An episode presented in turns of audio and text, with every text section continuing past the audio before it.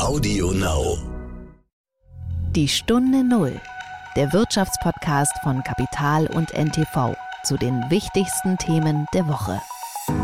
Was wäre, wenn man in einer Pizzeria eine klassische herkömmliche Tiefkühlpizza vorgesetzt bekäme? Wie würde man reagieren? Das habe ich mich immer gefragt. Und da war für mich klar, also da würde ich aufstehen und gehen. Oder das ist nicht das, was, was ich haben möchte.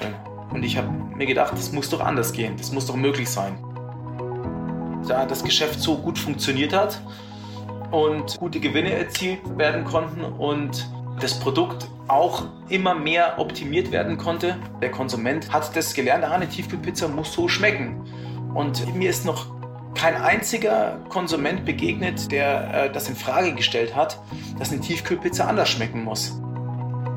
Im Moment können wir mit der bisherigen Anpassung unsere Kosten, den Kostenanstieg nicht kompensieren. Das heißt also, wir müssen jetzt darüber nachdenken, wie sind die nächsten Schritte, wie geht es weiter mit den Kosten, denn es ist ja im Moment noch kein Ende in Sicht. Das ist ja das, wovor ich Angst habe. Wenn die Kosten weiter steigen, dann werden wir da nochmal eine Preisanpassung vornehmen müssen. Hallo und herzlich willkommen zu einer neuen Folge von Die Stunde Null. Mein Name ist Horst von Butler. Schön, dass Sie wieder zuhören. Wir machen diese Woche einmal Pause von all den Themen zu den unmittelbaren Folgen des Krieges und dieser Energiekrise und wir erzählen eine, ja man kann sagen, unwahrscheinliche und fast unmögliche Erfolgsgeschichte. Über Jahrzehnte schien der Markt für Tiefkühlpizzen von zwei Lebensmittelkonzernen beherrscht, die hatten es untereinander aufgeteilt, bis ein Unternehmer aus Passau kam und dachte, man müsste die Pizza doch noch einmal neu erfinden. Dieser Unternehmer war Christoph Schramm und er hat, so kann man es sagen, die Pizza nochmal von der Pizzeria ausgedacht und nicht vom Tiefkühlregal. Und in den vergangenen Jahren ist Schramm mit seinem Unternehmen und seiner Marke Gustavo Gusto rasant gewachsen und ich spreche heute mit ihm über sein Erfolgsrezept, seine nächsten Pläne und über die Kunst, manche Dinge dann doch noch einmal anders zu machen. Die Stunde Null. Das Gespräch. Ja, als kleine Einführung in das Gespräch mit Christoph Schramm, dem Gründer und Kopf hinter der Pizzamarke Gustavo Gusto, lese ich heute eine kurze Passage aus einer Geschichte meiner Kollegin Katja Michel vor, denn die hat diese Geschichte gerade für Kapital einmal aufgeschrieben. Also hier ein Auszug über Gustavo Gusto. 2014 hat Schramm sein Unternehmen gegründet und zwei Jahre später die Tiefkühlpizza Gustavo Gusto herausgebracht. Es war ein mutiger, man könnte auch sagen, ein größenwahnsinniger Schritt. Denn er stieß auf einen heiß umkämpften Markt vor, den zwei Giganten unter sich aufgeteilt hatten. Dr. Oetker und Wagner, die Nestlé-Tochter. Gegen die Macht der beiden Lebensmittelmultis nahmen sich Schramms Qualifikationen bescheiden aus. Als BWL-Student hatte er eine Handvoll Pizzerien in Passau betrieben, wollte dann größer denken und die Tiefkühltruhen erobern. Seine Geschäftsidee basierte im Wesentlichen darauf, dass er eine halbgebackene Pizza eingefroren, wieder aufgetaut und aufgebacken hatte und fand, dass sie ziemlich gut schmeckte. Es musste doch möglich sein, dachte er sich, das größer aufzuziehen.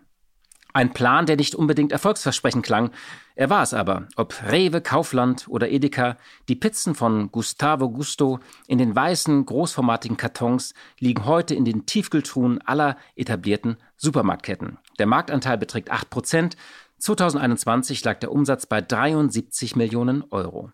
Ja, soweit der Auszug aus der Geschichte von Kapital. Und ich denke, den Rest dieser Erfolgsgeschichte kann uns jetzt Christoph Schramm am besten selbst erzählen. Und er spricht auch ein bisschen noch detaillierter über seine Pläne in die Zukunft. Sie haben ja auch so einige andere Produkte in der Pipeline. Und ich spreche mit ihm auch über das aktuelle Thema der Rohstoffpreise und der Inflation, die sich natürlich auch auf einer Pizza bemerkbar macht.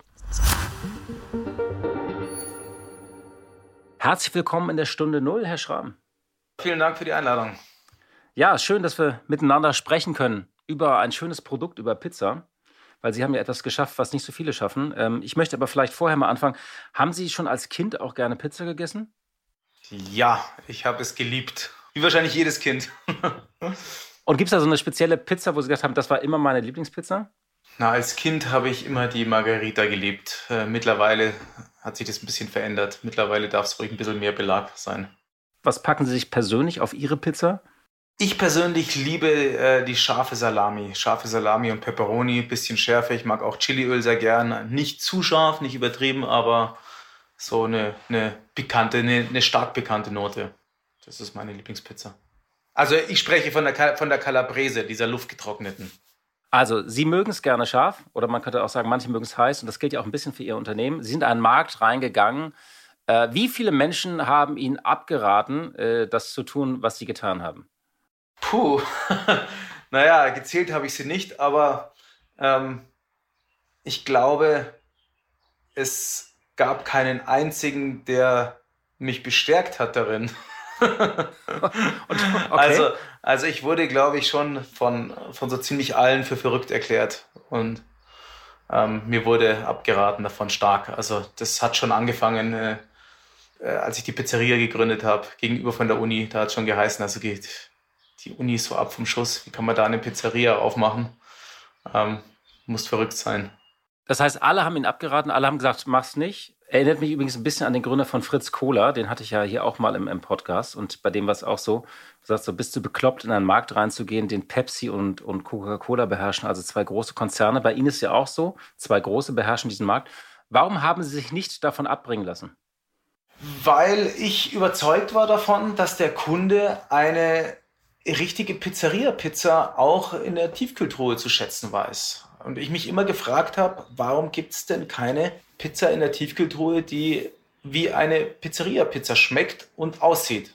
Und die Unterschiede waren ja schon eklatant und ich habe mich einfach, ich konnte es einfach nicht verstehen. Und dann habe ich äh, in unserer Pizzeria einfach mal äh, eine Pizza halb gebacken im Holzofen, habe sie dann rausgeholt, habe sie einfach in den Karton reingeschmissen und in die Tiefkühltruhe und habe sie am nächsten Tag in, äh, im Haushaltsofen dann aufgebacken. Das war natürlich jetzt von der Konsistenz und es war jetzt nicht jetzt das optimale Produkt, aber man hat schon erkannt, hey, der Geschmack ist ja eigentlich der gleiche. Also äh, das hat mir zumindest gezeigt, oh, okay, ähm, vom Geschmack her, die Pizza kann durchaus auch so schmecken wie in der Pizzeria. Und es liegt also nicht am Frieren, sondern es muss an anderen Dingen liegen, warum eine Tiefkühlpizza anders ist. Warum gab es denn diese Lücke überhaupt? Das ist interessant. Also seit Jahrzehnten werden die verfeinert, gibt es neue Sorten. Dann gab es natürlich äh, auch so ein bisschen irgendwie eine Pizza heißt dann die Ofenfrische oder Restaurante und man verändert die und macht sie besser. Trotzdem gab es eine Lücke und die Lücke war ja im Kern, sie machen sie so, wie sie beim Italiener eher schmecken würde. Richtig, genau. Also warum war das so? Da kann ich nur eine, eine Vermutung anstellen. Ich habe ja, stecke ja nicht in der Haut meiner Marktbegleiter. Ich vermute, dass es einfach nicht nötig war, ein besseres Produkt anzubieten, da ähm, es keine anderen Anbieter am Markt gab und da das Geschäft so gut funktioniert hat und ähm, gute Gewinne erzielt äh, werden konnten und das Produkt auch immer, immer mehr optimiert werden konnte, immer maschinengängiger gemacht werden konnte, Kosten optimiert werden konnte, über die Jahre hinweg und der Konsument das praktisch gelernt hat. Also der hat sich mitentwickelt mit den Produkten und hat das gelernt, ah, eine Tiefkühlpizza muss so schmecken.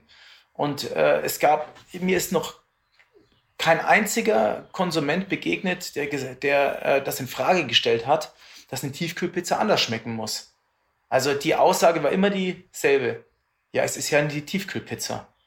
Aber keiner hat in Frage gestellt, ob eine Tiefkühlpizza auch wirklich äh, viel schlechter schmecken muss.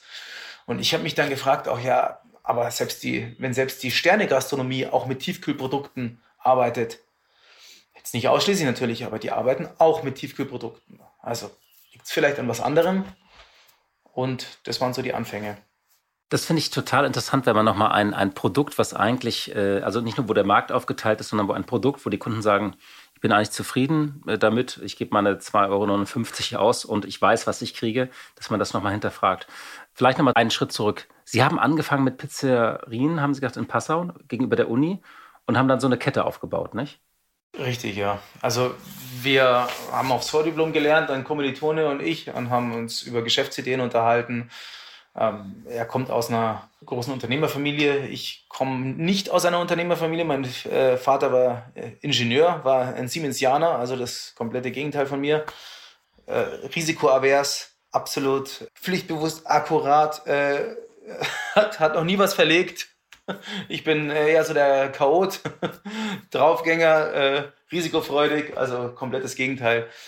Ähm, und äh, ja, wir haben sämtliche Geschäftsideen durchgespielt und äh, sind dann bei der Pizzeria gelandet. Und äh, eine Holzofenpizzeria, mein Kompagnon kommt aus Bozen, also mein damaliger Kompagnon, der ist jetzt äh, mittlerweile im Unternehmen, Familienunternehmen eingestiegen. Und dort äh, gibt es natürlich super Pizza auch in der Gegend. Und dann haben wir uns gefragt, ja, zu dem damaligen Zeitpunkt gab es in Passau keine Holzofenpizzeria. Ähm, haben wir gesagt, das müsste doch eigentlich auch äh, gut funktionieren. Und dann stand ein Lokal leer gegenüber von der Uni und dann haben wir gesagt, das übernehmen wir, wenn möglich. Und haben dann ganz gut verhandelt mit der Brauerei und dann haben wir dafür ganz wenig Geld die ganze Einrichtung mit übernommen und haben sehr viel selber gemacht, ausgebaut und äh, selber so eine Pizzatheke gebaut und den Ofen reingebaut. Und haben, also es waren, den Ofen haben wir natürlich gekauft, aber äh, selber verkleidet alles und und auch Pizzabäcker aus Bozen? Äh, um, äh, nein, der ne? Pizzabäcker ne? war nicht aus Bozen, wir, den, den haben wir über einen Bekannten äh, aus Passau bekommen und haben dann mit dem Pizzabäcker und unseren ganzen Kommilitonen verschiedenste Rezepte ausprobiert, verschiedene Mozzarella getestet, verschiedene Teige, haben da alles zusammengeführt und, und, und sind auch in Italien, durch Italien gefahren, haben für uns viele Pizzerien angeschaut und, und haben die ganzen Informationen alle zusammengetragen, dann äh, getestet, probiert und unser Produkt entwickelt. Und von der Gastro hatten wir keine Ahnung, zugegebenermaßen, aber es ist gut angelaufen, weil das Produkt sehr gut war. Und das Lokal hatte einen sehr großen Unterhaltungsfaktor, weil, weil so chaotisch oh, und äh, aber doch irgendwie charmant und äh, war eine gute Studentenatmosphäre, also war ganz, ganz locker, Musik, so eine Mischung aus, fast schon eine Mischung aus Pizzeria und Kneipe. Und das hat gut funktioniert. Dann haben wir ein Jahr später erweitert, da war daneben noch so ein, so ein Lokal, das haben wir dann, das konnte man verbinden und wieder ein Jahr später haben wir dann ein anderes, ein, weiteres Lokal aufgemacht mit einem Lieferservice unter der gleichen Marke. Und dann noch ein Lokal. Äh, wir hatten dann zur Hochzeit vier Restaurants und ähm, Restaurants-Bringdienste mit einer kleinen zentralen Vorbereitungsküche und genau und ähm, alles unter der gleichen Marke und das war dann so die und der Start unserer, also das war unsere Kette. Wollten eigentlich diese Kette aufbauen und sind aber dann irgendwann eben dann zu der Frage gekommen, warum es denn eigentlich keine richtige Tiefkühlpizza gibt. Nach unserem Verständnis. Und ich habe, um das zu komplettieren, was ich vorher angefangen hatte, ich habe versucht, mir die Kundenbrille aufzusetzen, habe mich gefragt oder bin von mir rausgegangen, äh, würde ich gerne eine Pizza essen, die eben wie eine Restaurantpizza ist. Was wäre, wenn man in einer Pizzeria eine klassische herkömmliche Tiefkühlpizza vorgesetzt be bekäme? Wie würde man reagieren? Das habe ich mich immer gefragt. Und da war für mich klar, also da würde ich aufstehen und gehen. Oder das ist nicht das, was, was ich haben möchte. Und ich habe mir gedacht, das muss doch anders gehen. Das muss doch möglich sein. Ist es dem Kunden wichtig, jeden Cent zu sparen oder ist es wichtig, ein paar Cent mehr auszugeben, 50 Cent mehr auszugeben und um ein richtig gutes Produkt zu bekommen? Und da habe ich dran geglaubt. Und es hat ja auch funktioniert. Und dann haben Sie 2014 sozusagen, also 2003 haben Sie, hatten Sie ja Ihre erste Holzofenpizzeria in Passau gemacht. 2014, also knapp zehn Jahre später, äh, haben Sie dann das neue Unternehmen gegründet. Nun ist es ja so, da muss man ja sehr viel machen. Man muss ja einerseits so eine Produktion aufbauen, das ist ja auch mit Lebensmitteln, das ist ja auch gar nicht so einfach. Äh, ähm, also ein richtig, äh, also eine Fabrik aufbauen und man muss in dieses Kühlregal rein bei den Revis und Lidls und Edekas dieser Welt. Ähm, vielleicht ja mit der Produktion wie haben Sie da die Leute gefunden, die Ihnen auch zeigen, wie man so eine Fabrik aufbaut? Gar nicht. Das habe ich, das, okay. das haben wir selber gemacht. Das ist so. Okay, Sie haben einfach mal so eine Fabrik gebaut, wo man Pizza Ja, naja, also eine, die Fabrik hat. also, vielleicht ist Fabrik das falsche, die, das falsche Wort, um das zu umschreiben. Also, äh, wir haben ein in Geretsried, also ich wollte wieder weg aus Passau. Ich habe mein Studium dann fertig gemacht in Passau und, und das Unternehmen gehabt, aber meine ganzen Leute sind alle wieder weggegangen. Ich, ich wollte eigentlich auch, hatte auch nie vor, ewig in Passau zu bleiben und, und, und wollte wieder zurück. Und ich äh, habe eine Produktionsstätte gefunden, die äh, zur damaligen Zeit natürlich riesengroß war in, in Geretsried. Die habe ich über Imuskraut gefunden. Und äh, die war auch nahe in den Bergen. Ich bin früher leistungsmäßig Ski gefahren, wollte auch unbedingt wieder näher an die Berge ran. Habe gedacht, ja super, dann kann ich ja auch, äh, kann ich da auch mal vormittags oder so mal Skifahren gehen. Äh, sehe die Berge jetzt immer, zum Skifahren komme ich überhaupt nicht. Aber das ist, glaube ich, auch oft so ein häufiges Phänomen. Aber man könnte ja halt in der Theorie, gell? Ähm, und die Produktion hatte 1000 Quadratmeter, wovon ähm, 500 Quadratmeter im Erdgeschoss waren und 500 Quadratmeter waren Lager- und, und äh, Büroflächen oben drüber. Das war natürlich, äh, der, der Produktionsraum hatte so 300 Quadratmeter, war natürlich äh, riesengroß äh, für unsere Verhältnisse. Und dann haben wir einen Edelstahltisch reingestellt, dann einen äh, Durchlaufofen, der hatte eine Backkammerlänge von 80 Zentimetern und äh, hat eine Breite für eine Pizza, 40 Zentimeter und dahinter nochmal ein Edelstahltisch. Und im Rücken war nochmal ein Edelstahltisch, wo zwei kleine äh, äh, Schockfroster drauf standen, so Tischfroster, wo zehn Pizzen Platz gehabt haben. Also das war eigentlich die Produktion in der Anfangszeit. Und dann haben wir da noch einen, einen kleinen Teigkneter gehabt und, und so eine kleine Handverpackungsmaschine und fertig. Mehr war es nicht. Also und dann kam halt immer mehr dazu. Also wir haben ja anfangs auch nicht an, an den Einzelhandel geliefert, sondern wir haben an die, an die Gastro geliefert. Da haben wir natürlich jetzt auch nicht jetzt äh, so Kartonverpackungen gebraucht, sondern haben wir so Tüten gehabt anfangs, wo wir die zehn Pizzen in eine Tüte und dann zugeben mit der Hand zu und äh, geknotet und äh, so kam halt dann immer eins zum anderen. Also das waren 200 Pizzen am Tag mal äh, zu Beginn und dann ist es eben äh, peu à peu gewachsen und haben immer weiter aufgestockt und haben äh, größere Maschinen, die kleinen durch etwas größere ersetzt. Dann waren die nach einem Jahr wieder zu klein und dann mussten wieder ersetzen. Und jetzt haben Sie 150.000 Pizzen pro Tag. Ne? Wann war dann aber sozusagen der, äh, Sie sind dann gewachsen und das waren auch harte Jahre, glaube ich, zwischendurch, also wo man auch wirklich durchhalten musste. Ähm, wenn ich es richtig verstanden habe, Sie haben das nur mit Fremdkapital gemacht, also Sie haben sich einen Kredit besorgt von der Bank hatten keine Investoren. Wann war so der Durchbruch? Vielleicht können Sie das mal sagen, zwischen 2014 und heute, wo Sie sagen, okay, jetzt bin ich hier wirklich relevant. Also Investoren hatten wir schon, aber das waren, das waren nur im Freundeskreis. Also das waren mal, da mal 50.000 Euro, das, Maxi das Maximum waren 100.000 Euro, die wir von aufgenommen haben. Insgesamt hatten wir, glaube ich, zur Hochzeit 250.000 Euro äh, von Familie und Freunden aufgenommen. Und wir haben ein LFA-Förderdarlehen über 300.000 Euro bekommen. Der Rest kam aus dem Cashflow, einfach aus dem laufenden Betrieb. Der, der, Rest, der Rest kam aus dem Cashflow. Das war sehr hart, das war sehr eng. Also ich erinnere mich an die Zeit, in der ich äh, oben im Büro geschlafen habe. Also das war auch gleichzeitig äh, meine Wohnung. Also das war ein einfaches Büro, wo, wo, wo nichts drin war, außer so ein Aktenschrank und da habe ich, da stand ein Bett drin und wir hatten, da war nicht mal eine Küche drin in, in dem Standort. Also ich erinnere mich noch, wie wir, wie wir da mit so einem kleinen Elektrokocher oder, oder Campingkocher gekocht haben. Also mein Leben hat sich eigentlich in diesem Standort abgespielt. Also ich, ich habe geschlafen oben, bin hab, hab äh, Büro gemacht, bin runter in die Produktion gegangen das einzige, die einzigen Male, wo ich rausgekommen bin, war zu Vertriebszwecken.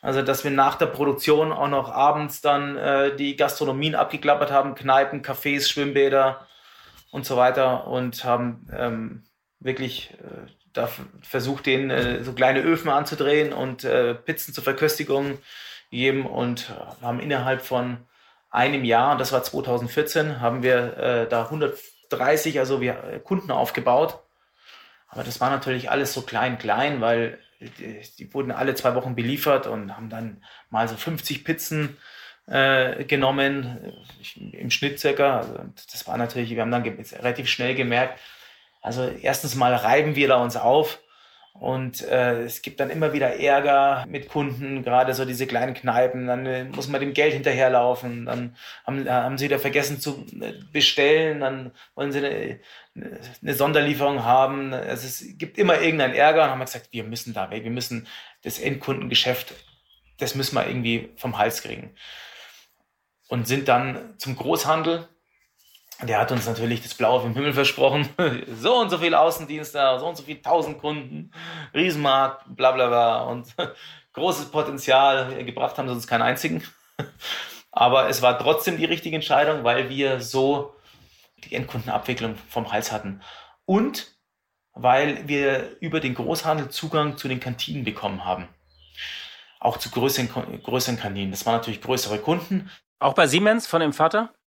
Äh, nee, bei Siemens waren wir, glaube ich, nicht drin. Aber das ist, wir, wir haben auch jetzt gar nicht so lange Zeit gehabt, weil das war 2015. Wir haben da, äh, ich sag mal, ein Dreiviertel Jahr äh, Vertrieb gemacht, Ähm, der Vater war übrigens schon in Rente. Also.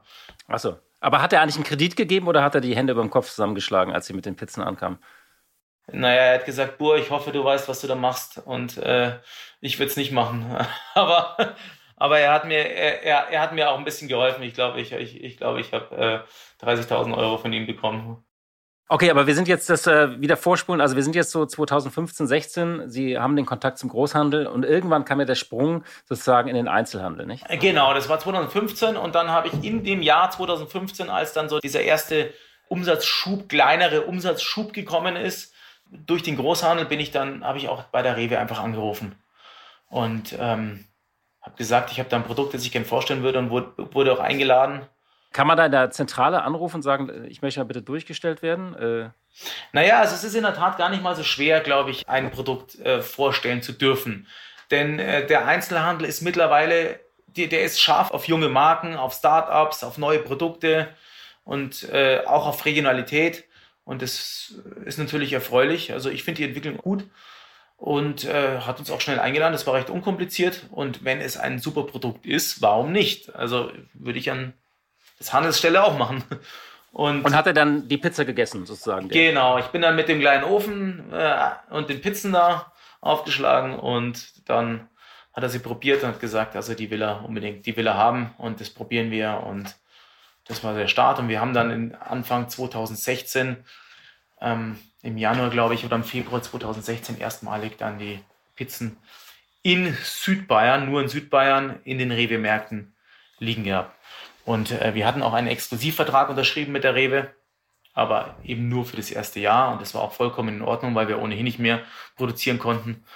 Und ich erinnere mich noch genau, wie wir die ersten sechs Paletten fertig hatten. Das war ein Gewaltakt noch. Wir haben jede Pizza von Hand in einen Karton und von Hand verschlossen mit diesem Einwegverschluss. Da durfte mir mein Vater dann auch helfen. da hat er so also einen schönen weißen Kittel bekommen und so ein, so ein Häubchen. Und dann durfte er die Pizzen da reinpacken und verschließen.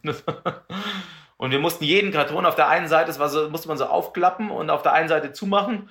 Und dann haben wir die in so ein groß, in die großen äh, Einzelhandels, äh, so diese Gitterwegen rein und äh, dann die Pizzen dann, wenn sie fertig waren, dann da rein und, und komplett verschlossen. Also das war ein, das war alles Handarbeit, also das war ein Riesenakt. Und als die ersten sechs Paletten fertig waren, das war schon, da haben wir uns, glaube ich, erstmal ein Bier aufgemacht. Die Kunst ist ja nicht nur in das Regal zu kommen, sondern auch darin dann zu bleiben. Also ganz viele Marken fliegen dann ja nach ein paar Monaten oder sechs Monaten oder zwölf Monaten wieder raus. Aber bei Ihnen war das sozusagen die Rückmeldung der, der, der Kunden dann sofort positiv. Ne? Also die Pizzen haben sich gut verkauft. Die Pizzen haben sich sehr gut verkauft, ja. Also die Pizzen waren ja auch gut. Also, dass die Leute, die sie probiert haben, dass sie als gut empfunden haben, das hat mich jetzt nicht verwundert so unterschiedlich sind die Geschmäcker da doch nicht. Also zumindest ähm, bezogen auf jetzt, äh, klar kann man sagen Sorten, aber wenn man da jetzt eine, eine Pizzeria-Pizza findet, wohl jeder besser als eine, als, als, als eine herkömmliche Tiefkühlpizza. Aber haben die beiden großen, also die beiden großen Konzerne, äh, kann man auch sagen, das ist Dr. Oetker auf der einen Seite, das andere Wagner Pizza, dahinter steckt Nestlé, haben die nicht versucht, sofort das zu bekämpfen, also den Konkurrenten? Also zwei Möglichkeiten, entweder wir kaufen den auf oder wir bauen das nach. Das ist ja immer so der Klassiker. Also, dass man dann ein, ein etwas schnell einfach nachmacht, auch ein Premium-Produkt oder eine andere Pizzeria. In der Anfangszeit nicht. Also ich glaube, es dauert erst mal ein Weilchen, bis man überhaupt mal ernst genommen wird. Und ich würde lügen, aber ich, ich weiß es nicht mehr, wann das war. Aber im ersten Jahr haben wir erstmal noch gar nichts mitbekommen. Und ich glaube, als wir dann in 2017 haben wir bei der Edeka angefangen und waren da ähnlich erfolgreich. Und dann, glaube ich, äh, kam das erste Brieflein rein von einem der beiden. Und ähm, dann habe ich auch die Einladung mal angenommen. Wir haben uns kennengelernt und sind dann wieder auseinandergegangen. Okay, und, also Sie wollten nicht verkaufen? Nein, ich wollte nicht verkaufen. Und ich glaube, es ist gängiges Prozedere, zuerst ein Kaufangebot zu unterbreiten und danach wird versucht natürlich das Produkt nachzubauen. Also entweder äh, Bionade hat ja damals verkauft, das ist ja so eine ähnliche Geschichte, erinnert mich auch so ein bisschen an Bionade, die haben auch was Neues erfunden im Getränkemarkt, haben dann ja verkauft. Ähm, äh, andere sind unabhängig geblieben. Also Fritz Kohler bleibt auch immer noch unabhängig, gehört auch zur DNA. Also das heißt, sie wollen unabhängig bleiben. Ja, wir wollen unabhängig bleiben. Wir haben das bisher geschafft und ich glaube, das ist auch nicht selbstverständlich, dass man, dass man so weit kommt ohne Investoren. Also ohne, wenn man jetzt mal die Anfangsinvestoren dann mal ausnimmt und die sind auch, auch alle nicht mehr dabei im Übrigen. Also wir haben da so ein, ja, so eine, eine ganz kreative Finanzierungsform gewählt. Also die, die, das ist ausgelaufen und die sind jetzt auch nicht mehr an Bord. Das heißt, wir sind im Moment vollkommen ohne Investoren unterwegs. Und, äh, und die Firma gehört Ihnen alleine? Nein, wir haben Gesellschafter, aber die Gesellschafter sind alle mit, der, mit dem Unternehmen verbunden, also über die reinen äh, die Investitionstätigkeit hinaus. Also zum Beispiel unser Marketingleiter, unser Vertriebsleiter ähm, haben Anteile. Also die Gesellschafter arbeiten auch im Unternehmen. Sie machen jetzt so 73 Millionen Euro Umsatz, haben damit so einen Marktanteil von 8 Prozent, rund 400 Mitarbeiter. Was sind jetzt so die nächsten Schritte? Will man einfach nur in diesem Pizzamarkt weiter wachsen? Äh, woran arbeiten Sie gerade? Oder andersrum gefragt, wovon halte ich Sie gerade ab? Heute Morgen, wo wir sprechen. Heute Morgen ähm, vom Tennisspielen. Ich bin gerade in der Punktspielzeit und muss ein bisschen trainieren. okay, außer Tennis. Was sind die Pläne jetzt? Äh, was sind die Pläne für Ihre Firma? Nee, also Spaß beiseite. Wir sind gerade in einer, in einer schwierigen Phase, weil wir eben so schnell gewachsen sind, dass unsere, unsere ganzen Strukturen und Prozesse nicht mitwachsen konnten.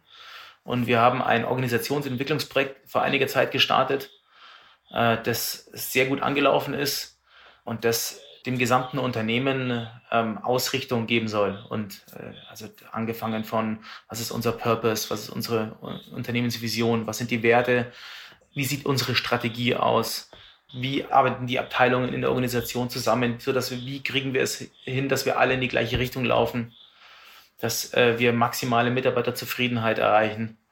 Und das ist natürlich, äh, das ist etwas, das man am Anfang nicht auf dem Schirm hat. Und was man aber immer mehr braucht. Das heißt, also man fängt an, vollkommen hands-on-mäßig, hat alles im Überblick, sagt, du mach das, du mach das, du mach das. Man kann sich immer austauschen, man, man kriegt immer mit, was der andere macht. Und je größer man wird, desto weniger hat man im Überblick und desto wichtiger sind eben diese, diese Prozesse und Strukturen.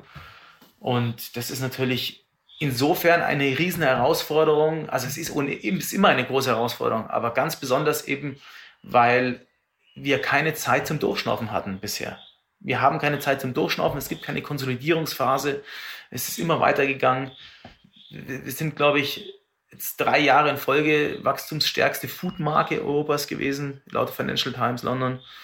Also ich, da, da ist es halt umso schwerer dann. Und das ist, und gerade für ein produzierendes Unternehmen, also wir produzieren ja selber die meisten jungen Marken äh, lassen ja herstellen, sind, äh, haben äh, Lohnhersteller und wir haben unsere Pizzaproduktion eben selber aufgebaut und das ist natürlich dann umso schwieriger. Aber das, wir kommen da ganz gut voran und äh, haben gute Leute eingestellt. Wir brauchen, brauchen natürlich auch andere Leute und brauchen dann mehr Prozessleute mit, auch mit anderen Erfahrungen und äh, die Abteilungen haben wir jetzt aufgebaut und sind immer noch dabei aufzubauen und ähm, haben jetzt gerade zum Beispiel so ein, so ein äh, Sales Operation Planning Projekt und das eben alles ineinander greift. Also das ist ja ein ähm, typisches Phänomen von Startups, was Sie gerade beschreiben. Ne? Also dass man, man wächst stark und muss dann irgendwann Strukturen nachziehen. Genau. Ähm, Sie haben ja äh, ein Werk in Thüringen im Anlauf. Ähm, wollen Sie zum Beispiel noch auf andere Märkte expandieren? Und dann das Zweite ist, Sie haben ja auch ein Speiseeis auf den Markt gebracht. Wollen Sie in andere Kategorien mit der Marke gehen? Also Expansion, in andere Kategorien und, und Märkte? Ja, in andere Märkte gehen wir. Also wir sind jetzt in der, in der Dachregion vertreten, Deutschland, ähm, Österreich und der Schweiz. Und wir haben jetzt in Holland gestartet und ähm, sehen uns eigentlich jetzt dann auch reif genug für die internationale Expansion. Also Holland als ersten Markt, haben damit äh, Quick Commerce gestartet. Das ist ein, guter Weg, um in einen anderen Markt einzusteigen und hat auch äh, funktioniert auch sehr gut. Und ähm, wir planen natürlich dann schon auch andere Länder zu erschließen, also so schnell wie wir es können. Aber wir kriegen nach wie vor ähm, wieder gespielt, zurückgespiegelt, dass, wir, dass uns sehr viele auch in Deutschland noch nicht kennen. Das heißt, wir sehen das Potenzial in Deutschland auch als noch sehr groß an. Und wir müssen natürlich schauen, okay, wie sind unsere Kapazitäten, was, wann macht es, wann ist es der richtige Zeitpunkt, wann ist der erreicht, um in andere Länder zu gehen. Ja, und Genau, und mit Adern haben wir natürlich die Möglichkeit, auch wenn, ja, da haben wir die Kapazitäten, wir haben jetzt, wir haben, glaube ich, noch schätzungsweise so Kapazitäten von 20.000, 20, 30.000 Pizzen maximal im jetzigen Werk. Mit dem neuen Werk haben wir dann die gleiche Kapazitäten nochmal. Also das heißt, wir können, können Gas geben. Ähm, andere Produkte, ja. Ähm, mit Eis haben wir gestartet letztes Jahr. Das war letztes Jahr war allerdings keine gute Eissaison. Die also es läuft so mittel, ne? Das Eis, glaube ich. Ja, das war, wir, wir sind, wir haben recht spät gestartet, dann war dann, dann war die Eissaison nicht so gut. Also das war, man, man, kon, man kann noch nicht so viel sagen. Also das ist äh, unsere Marketingmaßnahmen, die, die laufen jetzt alle an. Das heißt also, jetzt wird man sehen dieses Jahr, wie das funktioniert. Und ich bin gespannt. Also ja, andere Produkte sind interessant sind aber auch andere Vertriebskanäle interessant für Pizza. Also wir, wir müssen uns natürlich da jetzt dann äh, finden, wollen, sind wir nur Pizza. In jeglicher erdenklich, in jeder erdenklichen Form sind wir die Marke für italienische Produkte. Also ich glaube, da müssen wir schauen, wo es, wo die Reise hinführt. Also ob man dann Richtung Nudeln oder sowas geht oder irgendwas anderes. Vorstellbar wäre es spukt irgendwas in Ihrem Kopf herum, wo Sie sagen, da würde ich gerne reingehen oder das ist, sagen wir, mein Ziel für die nächsten ein, zwei Jahre? Also für die nächsten ein, zwei Jahre sind auf alle Fälle äh, die anderen europäischen Länder mal, stehen die auf der Agenda. Können Sie mir eigentlich, um so ein bisschen in die äh, Gegenwart zu kommen, alle klagen ja über teure Rohstoffe, äh, Öl, Getreide. Können Sie mir Ihre Pizza, vielleicht so eine Salami-Pizza, könnten Sie mir da anhand deren die Inflation erklären? Anhand so einer Pizza? Also fangen wir mal beim Teig an. Die Weizenpreise sind jetzt auf Rekordniveau gestiegen. Also ich glaube, wir sind da bei einer, äh, bei einer Verdopplung mittlerweile. Ich, ich, weiß jetzt nicht jeden Center auswendig, da müsste ich jetzt nochmal Rücksprache mit unserer Controlling-Abteilung erhalten, aber Weizen extrem gestiegen, Mozzarella fast schon verdoppelt. Mozzarella ist teuerste Zutat auf der Pizza. Das es betrifft uns natürlich umso mehr, weil unsere Pizza, also wir haben eine 30 cm Pizza, das heißt also von der, sie ist größer, wir haben auch mehr Belag. Also wenn man jetzt vergleicht, wie viel Gramm Mozzarella ist bei uns zum Beispiel auf einer Pizza, wie viel Gramm ist auf einer Pizza eines Marktbegleiters, die auch 30 cm hat. Also da sind schon Unterschiede. Und deswegen äh, sind wir natürlich von den Rohstoffpreisen noch, noch stärker betroffen als unsere Marktbegleiter. Energiekosten massiv gestiegen. Die Pizza wird im Ofen gebacken. Äh, die Öfen werden, also die Pizza backt auf Steinplatten, wird aber die Öfen werden mit Gas befeuert. Also Sie sind mittendrin praktisch, aber müssen Sie jetzt die Preise erhöhen oder geht es einfach im Moment auf Ihre Margen? Das ist, nee, nein, das ist nicht mehr, das ist nicht, äh, nicht möglich. Das wäre, dann wären wir unseriös unterwegs gewesen im Vorfeld. Also, das wäre jetzt dann so die Schlussfolgerung, ja, wir müssen die Preise erhöhen. Wir haben die Preise erhöht schon. Also wir hatten eine UVP von 3,99, sind jetzt bei UVP 4,29 und ähm, können aber damit unsere gestiegenen Kosten gar nicht abbilden. Also das heißt, also es geht jetzt, trotz dieser Steigerung, geht es auch zu Lasten unserer Marge jetzt. Das Interessante ist, Sie nämlich, Ihnen ist ja was gelungen, das ist den meisten gar nicht so klar. Sie haben diese äh, 3-Euro-Schallmauer ja überhaupt schon geknackt. Die galt ja sozusagen als gesetzt im Kühlregal, dass eine Tiefkühlpizza nicht teurer sein will. Die Leute sind ja bereit, 3,99 dafür zu zahlen. Und jetzt müssen sie halt künftig wahrscheinlich, so ist die nächste Schallmauer die 5-Euro-Grenze, oder? Ich hoffe nicht. Also die nächste Schallmauer, große Schallmauer wird das sein, das ist richtig. Ich hoffe nicht, dass wir da ähm, schnell hinkommen. Also im Moment können wir mit der bisherigen Anpassung unsere Kosten, den Kostenanstieg nicht kompensieren. Also das ist Fakt. Das heißt also, wir müssen da jetzt drüber nachdenken, wie sind die nächsten Schritte, wie ist ja auch, wie geht's weiter mit den Kosten? Denn es ist ja im Moment noch kein Ende in Sicht. Das ist ja das, wovor ich Angst habe. Wenn es jetzt weitergeht, wenn die Kosten weiter steigen, dann werden wir da nochmal eine Preisanpassung vornehmen müssen.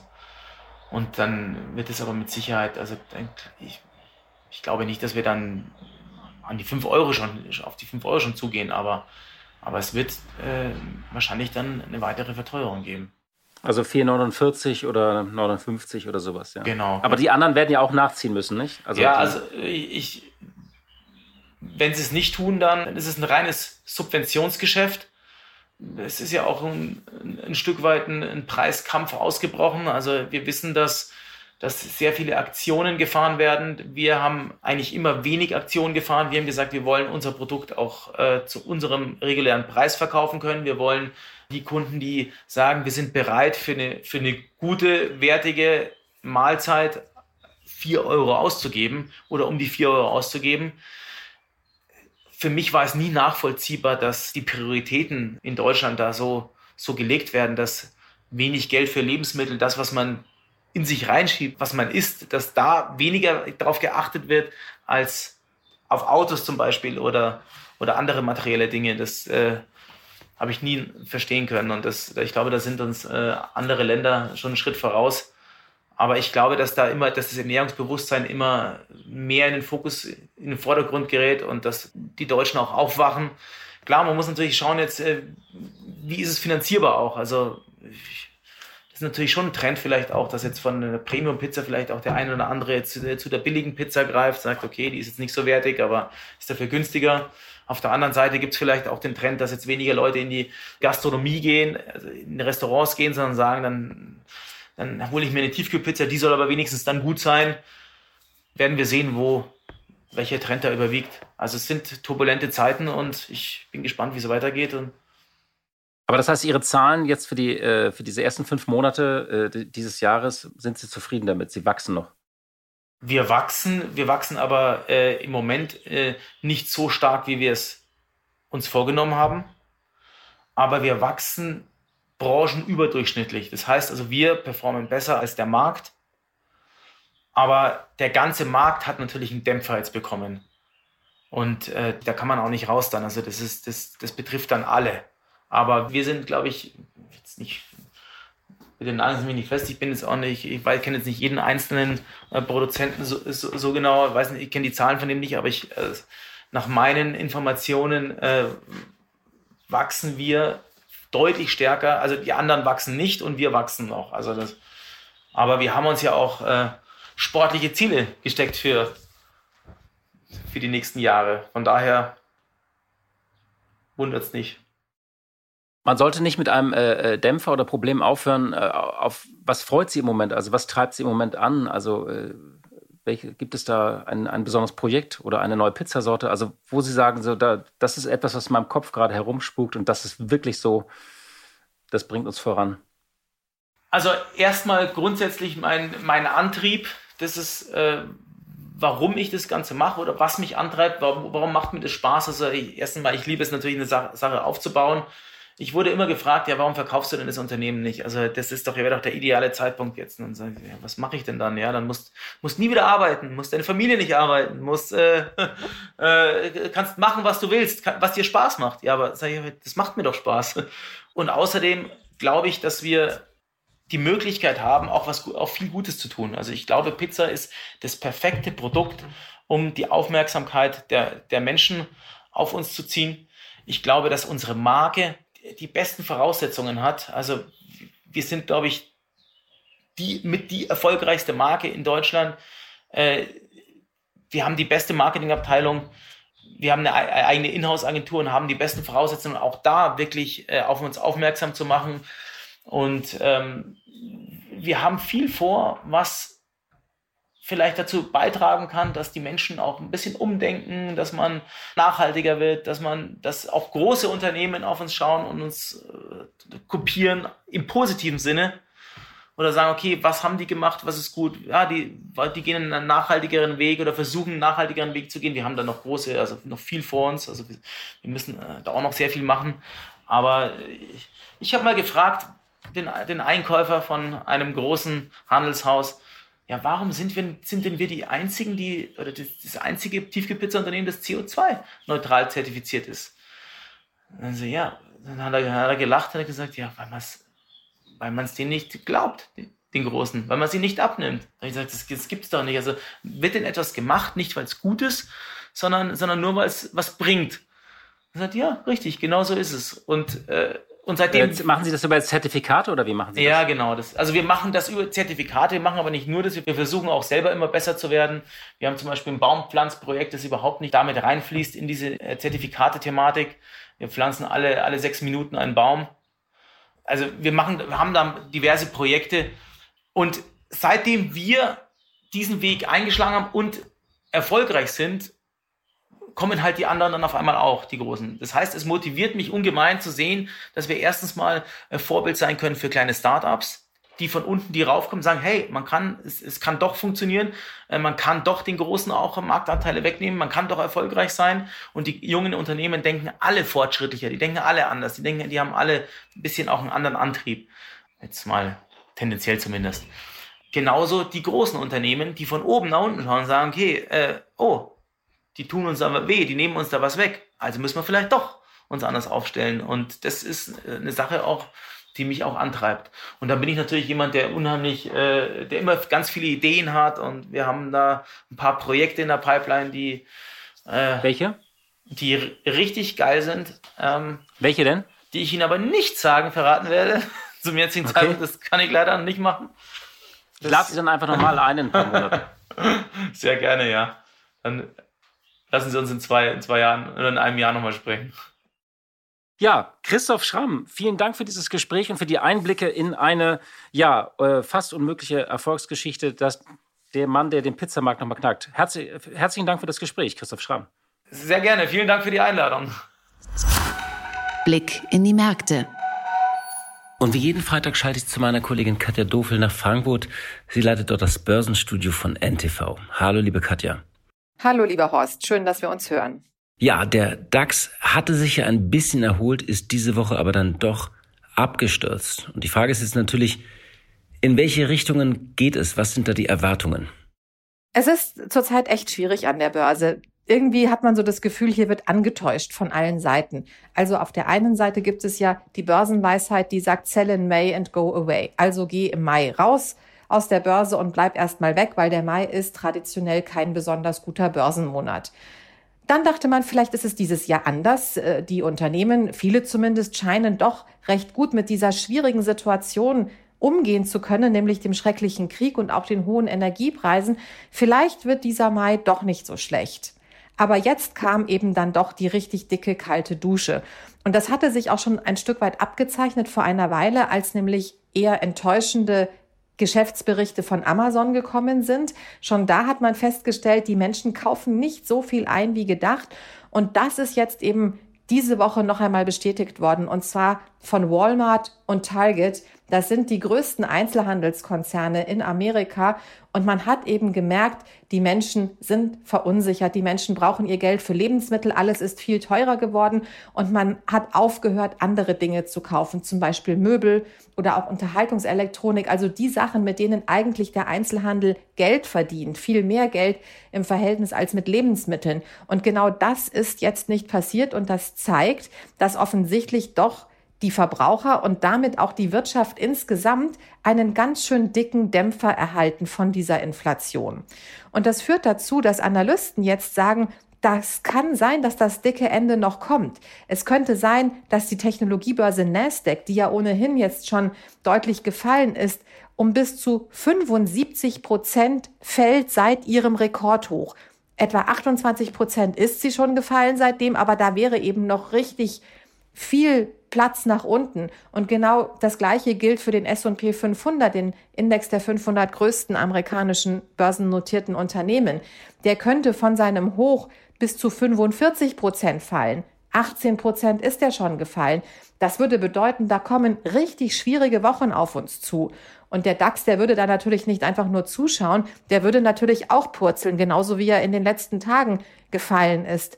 Und das würde tatsächlich heißen, dass dieses Börsenjahr ein richtig schwieriges werden könnte. Und meine zweite Frage betrifft nochmal die Notenbanken. Jetzt gibt es erste prominente Stimmen, die sagen, die Notenbanken könnten vielleicht einen Fehler machen, wenn sie jetzt die Zinsen zu stark erhöhen. Was kannst du uns da zu sagen? Ja, das Ganze geht natürlich Hand in Hand. Also ich habe gerade ja schon berichtet von der Inflation und den Problemen, die damit einhergehen, weil alles teurer wird und die Menschen sich weniger leisten können. Und jetzt ist es so, dass ähm, die Notenbanken natürlich diese hohe Inflation bekämpfen. Also sie haben festgestellt, das ist durchaus bedrohlich. Man muss der Inflation Einhalt gebieten. Und der amerikanische Notenbankchef Jerome Powell, der hat tatsächlich in dieser Woche gesagt, wir werden die Zinsen so lange anheben, bis wir Beweise dafür sehen, dass die Inflation zurückgeht. Und da werden natürlich Ökonomen, aber auch Fondsmanager hellhörig.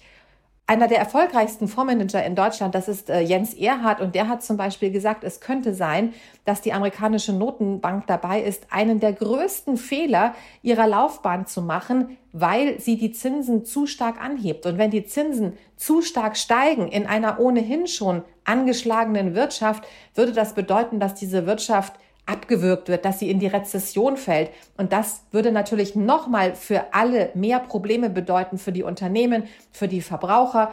Und dadurch würden natürlich auch die Geschäftsberichte und Gewinnmöglichkeiten der Unternehmen entsprechend schlecht sein.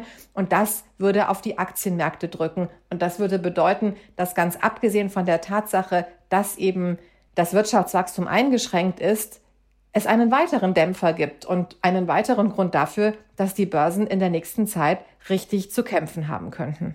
Vielen Dank für die Einschätzung, liebe Katja. Tschüss, lieber Horst, und ein schönes Wochenende für dich und alle, die uns zuhören. Ja, liebe Hörerinnen und liebe Hörer, das war's für heute. Ich danke wie immer für Ihre Zeit und für Ihre Treue und wir hören uns hoffentlich am kommenden Freitag wieder. Die Stunde Null, der Wirtschaftspodcast von Kapital und NTV zu den wichtigsten Themen der Woche.